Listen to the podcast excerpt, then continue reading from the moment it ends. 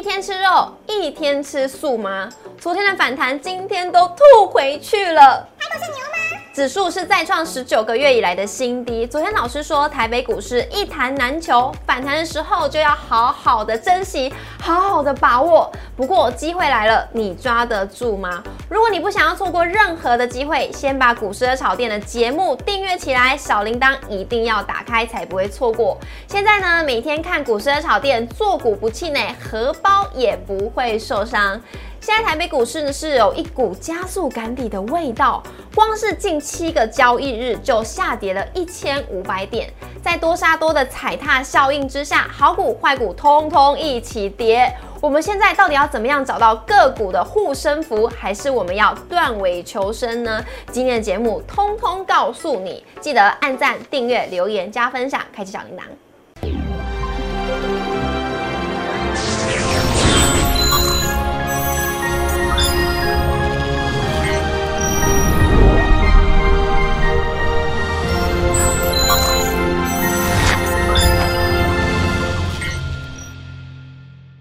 股市的炒店投资不断线，大家好，我是主持人 Coco。有没有一种感觉，昨天反弹的时候呢，我们下班就去吃日本料理，但今天呢，哇，又把昨天的反弹都吐回去了。我看今天晚上是不是只能吃饲料了呢？好，跟大家开个玩笑，但是呢，我们从现在到未来，我们到底该怎么面对我们手中的持股呢？今天我们现场请到的是林汉伟分析师帮我们解答，欢迎老师，老师好，Coco 好，大家好。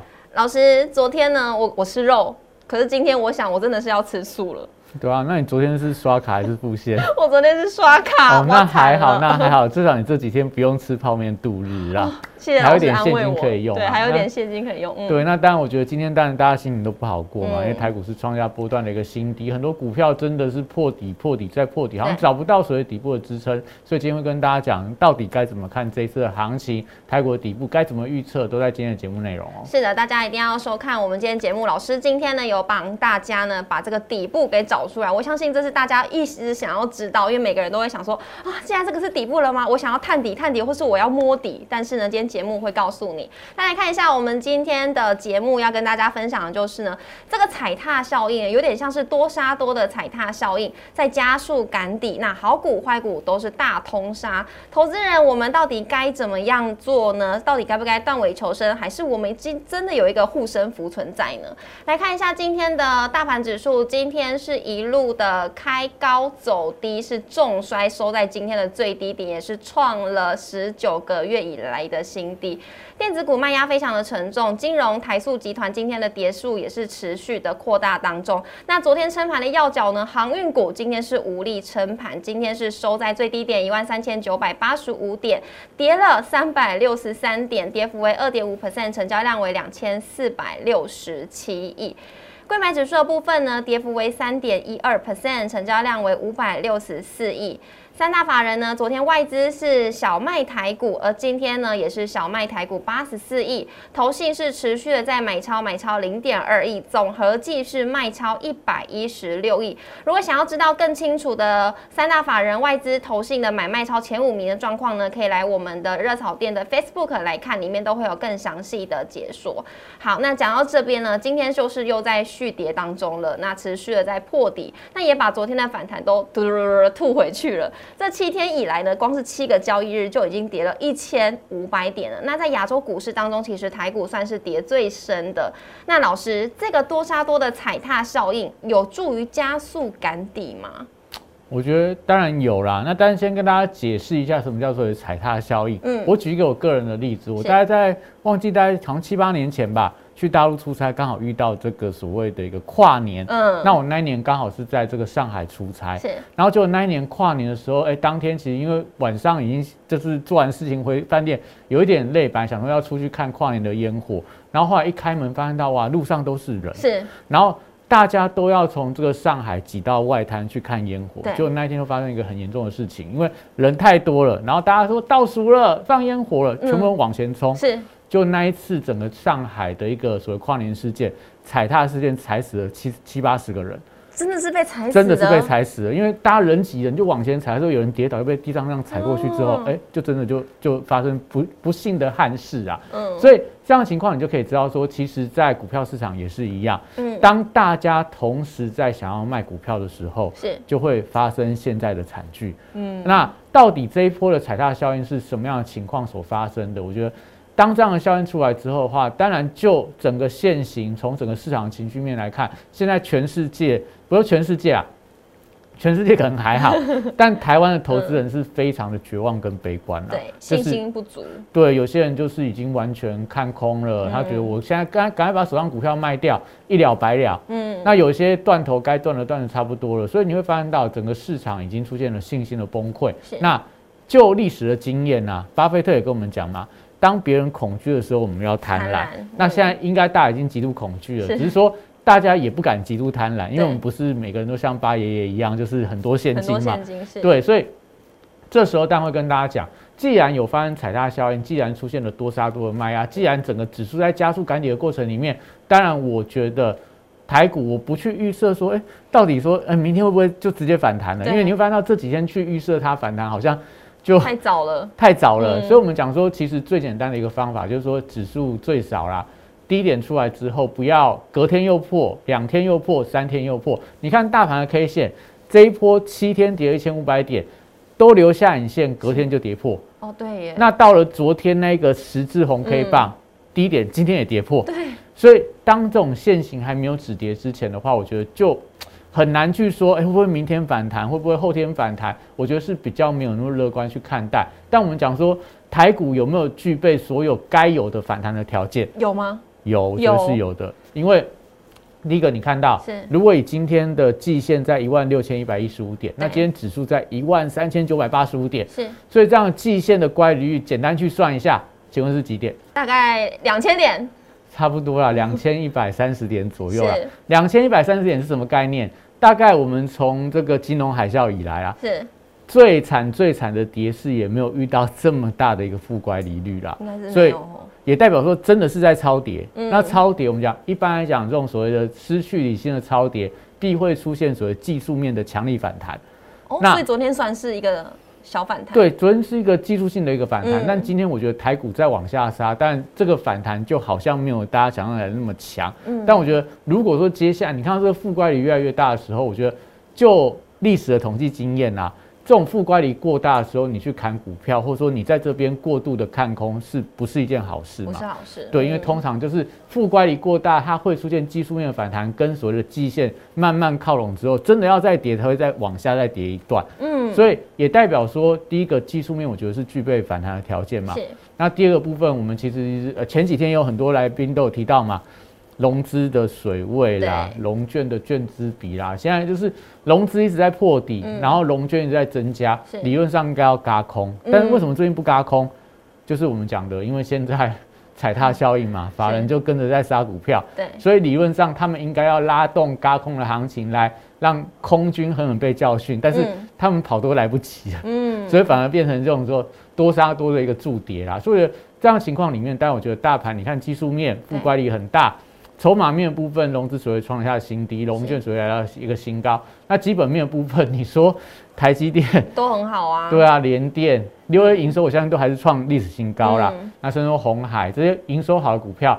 真的杀到这边都是委屈啦，所以要等外资回头。对，那现在问题就是台股是缺乏信心啊，是没有，所以我觉得可能就是还是要一些信心的一个回流，对台股止跌才会比较有帮助。还是老师帮我们抓出一下这个底部到底在哪里，给我们一点信心好不好？对我们讲说，其实台股之前的一万五千一百一十九，是去年的疫情的低点被跌破之后，很难大家去预测说底部，哎，好像应该一万五该止跌了，有支撑吧？对，但是又跌破了。对，那一万四应该止跌了，但今天也被跌破了。所以再往下来看的话，我们把时间点拉长，你看大盘的一个周线，嗯，我们大概在。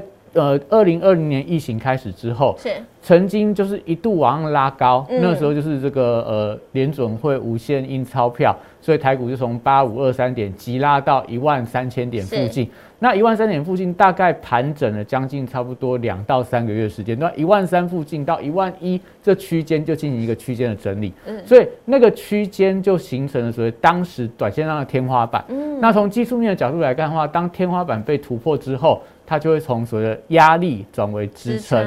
所以目前台股从一万八千六百一十九点修正下来，对，那来到之前那条，你看到这个所谓的一个呃周线的一万三那个所谓天花板的位置，我相信就会有一些初步的一个止跌的讯号出来。讯号，对，因为你看从大盘一八六一九如果跌到一万三的话。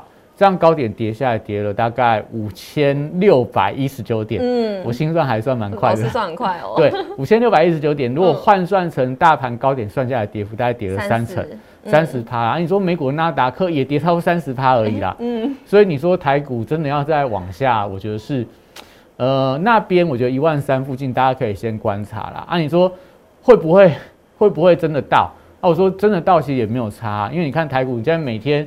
每天大概三百点起跳，四百点起跳，所以今天的指数在一万三千九百八十五啦。如果每天三百点的话，差不多下礼拜就到了。对啊，今天礼拜三嘛，而下礼拜一就 就到一万三了。对，那我们讲市场有很多悲观的说法，就是说，哎，我们十年线见，十年线见，对，十年线大概在一万一千点附近呐。那每天三百点的话，也不用多久。可能七月七月底之前，大家就看到十年线了嘛。嗯。所以短线上来看，这种加速下跌的过程，因为当然大家心里会不好受啦。但是我要跟大家说，就是说，当这种加速赶底多杀多杀完之后，市场有句老话嘛，先杀多再嘎空。先杀多再嘎空，对，所以现在你很多哎，这边已经破线了，你从原本多军转为空军的，那你就要特别小心，因为它可能反过来的时候，一往上嘎空，你变成多空都双赔。是，所以我觉得这就是大家可能要留意一下。但底部万三是不是底部，或十年线是不是底部？我觉得不管它到哪个地方止跌，但是我觉得重点在说这一波杀的是又快又猛嗯，那通常都会有点类似。有点类似过度恐慌的沙盘，那背后都一定会伴随着所谓的跌升的反弹、技术面的反弹，或说一些长线资金的一个回流，我觉得就持续观察一下就好了。老师，那既然还会再跌，大概有呃快一千点左右，那我如果现在做空的话，是小小赚吗？可以这样吗？呃，要看一下你做空的情况，因为我们其实现在大家最担心的就是说，那。老师，你知道说还会再跌一千点，那我手上股票到底该怎么办？对对，还是我跟干脆反手做空就好了。那我们还是先了解一下，就是说这一波到底踩踏效应是为什么发生嘛？刚刚提到了，因为你可以看到最近就是法人在砍嘛，外资也在砍，投信也在砍，寿险也在砍，自营商也在砍，那国内的部分。融资也在断尾求生嘛，是。那主力看起来它的筹码也在松动当中，嗯，所以好像你就看不到任何的一个好消息，所以股价就是喋喋不休。但我讲说，你还是要清楚一下，就是说这些人的属性是什么，嗯，法人的部分。我觉得他们会再砍下去，还会再砍，因为他砍的不是他自己的钱，哦，是别人的钱。对他就是我，你投你买基金，我帮你操盘嘛。是啊，外资的部分就是说，哎，我可能就收集到一些资金，对冲基金也好，或者说什么养老基金也好，都不是他自己的钱。是，所以不会心痛。对啊，所以他砍就是顶多我就是呃工作没了，奖金没了，所以对他们讲影响不影响不大。那他宁愿就是先把它砍出去再说。所以如果说你手上的股票是这种法人重仓的股票的话，那。他砍股票不会舍不得，那如果你会舍不得的话，那你就不要不要不要，就是在这边可能就是还是该砍就砍啊。就是外资在砍的时候，你觉得你很舍不得，但他会把你的股票可能现在跌了五十趴。再跌二十趴，再跌三十趴，你会更受不了。是，所以老师的意思是说，假设说我们现在的个股，然后是外资可能很热爱，或是他已经在看的话，我们就要断尾求生。对外资跟投信，我觉得这两个都是现在我觉得卖压主要的一个来源。是。那再来就是说，哎，如果你的手上股票是你真的融资买很多啊，现在已经被追缴了。对。那我觉得这种股票你可能就是先停损一半再说了，最少让你的压力被减轻一点，因为你每天被追缴，你可能。钱补不完啊，隔两天它就又又跌下去了。嗯，那有些人就可能我那我再融资去买其他的股票来来让我的维持率往上拉高，但你买其他股票又跌的话，反而让你亏损会变得更大。所以我觉得现阶段的一个重点是大家要控制好自己的风险。嗯那如果说你融资的股票真的很多的话，那我觉得该做一些停损是可能是必要的一个动作啊。那另外一种就是说，那我手上就是现股，对，我长期持有，我可能是。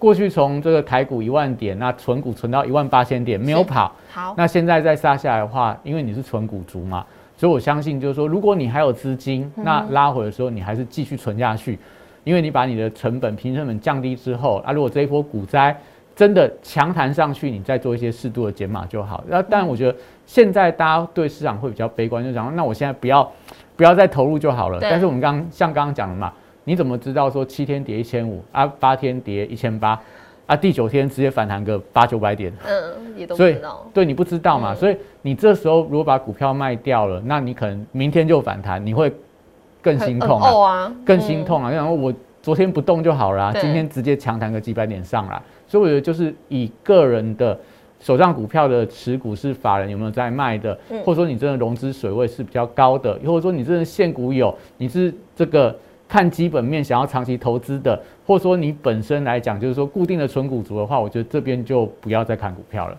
好，那老师刚刚呢也非常详细的帮大家抓住了重点。如果你想要有护身符，你要判断你的手中的股票该不该断尾求生的话呢，三招，也就是呢要观察我们法人的动向，还有你的融资水位，以及呢你的这个策略是不是长期投资的。以上留给大家来做呃留意跟观察喽。那明天会怎么样呢？我们其实也真的不知道。但是呢，今天的节目内容呢，相信有帮大家抓出大家很想要知道这个底部的这个支撑到底会是在哪。里里，请大家来做参考喽。那也要记得每周一到周五的晚上六点半准时在 YouTube 上面首播，欢迎大家一起来收看。想要了解更进一步的盘势、更详细的解析呢，或者是个股的操作问题，也欢迎加入老师的 Line 跟 Telegram，里面都会有更精彩的解说。我们再次谢谢老师，谢谢，谢谢，谢谢。记得按赞、订阅、留言、加分享，开启小铃铛，拜拜，拜拜。